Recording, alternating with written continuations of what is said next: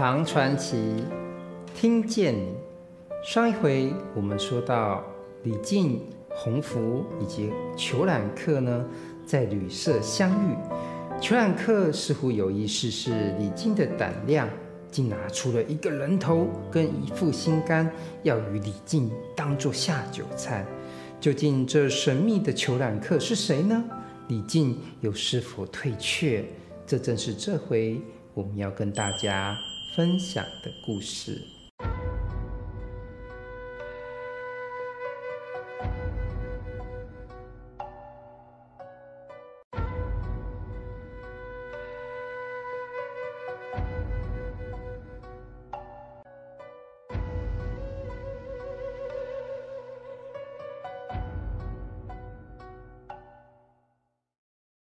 虬髯客拿出人头以及心肝之后，发现李靖居然毫不害怕，于是虬髯客就把头又丢回这皮袋，用匕首把心肝切得粉碎，和李靖一起吃它。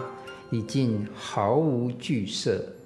虬髯客拿着匕首指着被剁烂的心肝，说道：“这是天底下最忘恩负义的人。”我怀着对他的仇恨已经十年，今天我才捉到了他，杀了他，我的仇恨总算是消逝了。又道：我现在看李郎你的仪表风度，真是一个大丈夫啊！你可曾听过太原有什么奇特的人吗？李靖就回答道：说，我曾经啊结识过一个人。依我看来，他应该是这世界上的真命天子，其他人不过是将帅罢了。这勾起了虬髯客的好奇心，就问：“请问他姓什么呢？”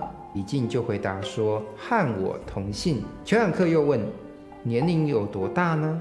李靖回答：“才二十岁。”虬髯客再问：“眼下他在做什么事呢？”李靖回答：“在太原。”他是太原留守的儿子，虬髯客就说：“嗯，你口中之人与我心中盘算之人有点相像，不过我还需要见他一面。李郎啊，你能否引我去见他吗？”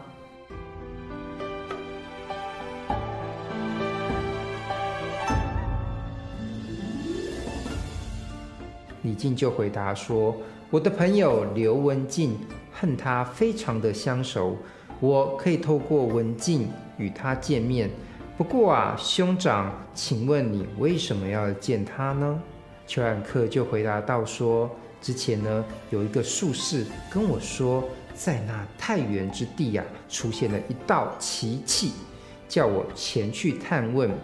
李郎啊，你明天动身，请问你哪一天可以到达太原呢？李靖啊，这就掐指一算，计算了一下，就把日期就告诉了裘冉客。裘冉客就说：“哎，那可否请你到达之后的第二天拂晓，在汾阳桥等我？”说完之后，马上就骑上驴子就走了。驴子跑得飞快，转眼间消失了踪影。李靖和红拂女又惊又喜，好半天才说。豪侠之士是不会骗人的，我们不必害怕。两人呢，便骑马往太原而去。李靖和洪福呢，在预定的日期内就到达了太原。果然呢，依他们所约，就见到了虬髯客。李靖非常的高兴，便和虬髯客一起去拜访刘文静。李靖呢，假意就对刘文静说：“嗯，有一位非常善于看相的人，想要见见李公子，请你可否派人接他过来呢？”文静一向认为李公子呢是个奇特的人，一听到有人善于看相，便急忙派了使者去接李公子。这使者才回来，李公子呢随后便到，穿得很随便。皮袍的袖子还卷着呢，但神采飞扬，相貌与众不同。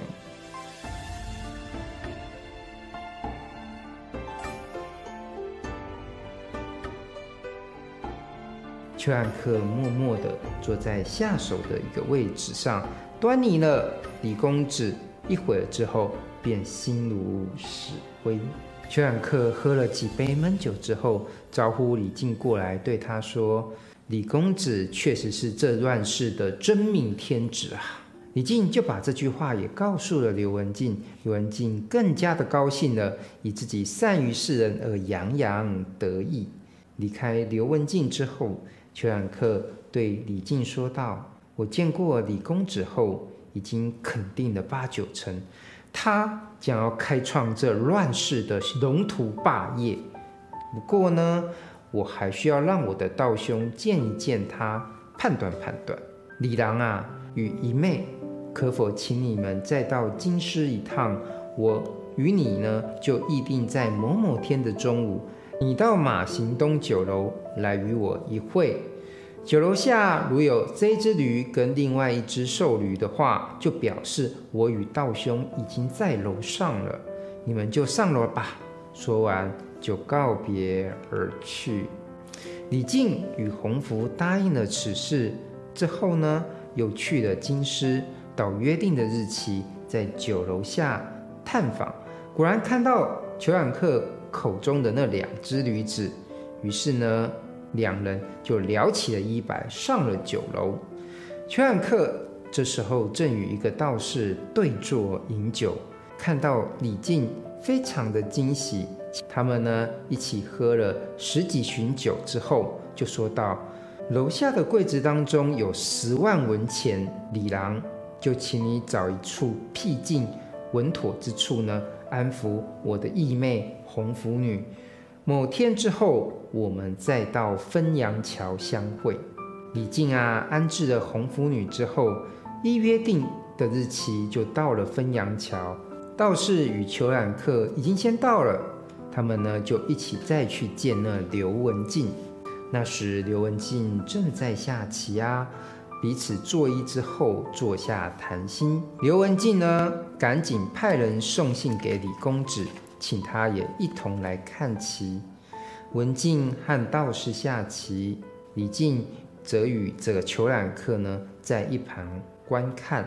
不一会儿，李公子就来了。只见他精神焕发，光彩照人。作揖见礼之后呢，就坐了下来。但觉呢神气清朗，满座风生，看人时目光炯炯。道士见到之后，脸色顿时黯淡了下来，下了一粒棋子之后，就说道：“